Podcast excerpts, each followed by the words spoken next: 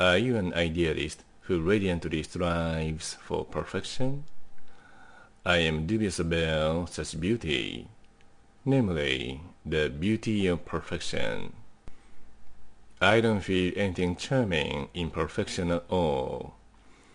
It is not impressive, attractive, tempting, mesmerizing, or sexy to be in the presence of perfection for me. I delicately feel some sort of beauty deriving from imperfection in fragility. I now enjoy breathing, tasting, and appreciating, especially such imperfect peculiarity.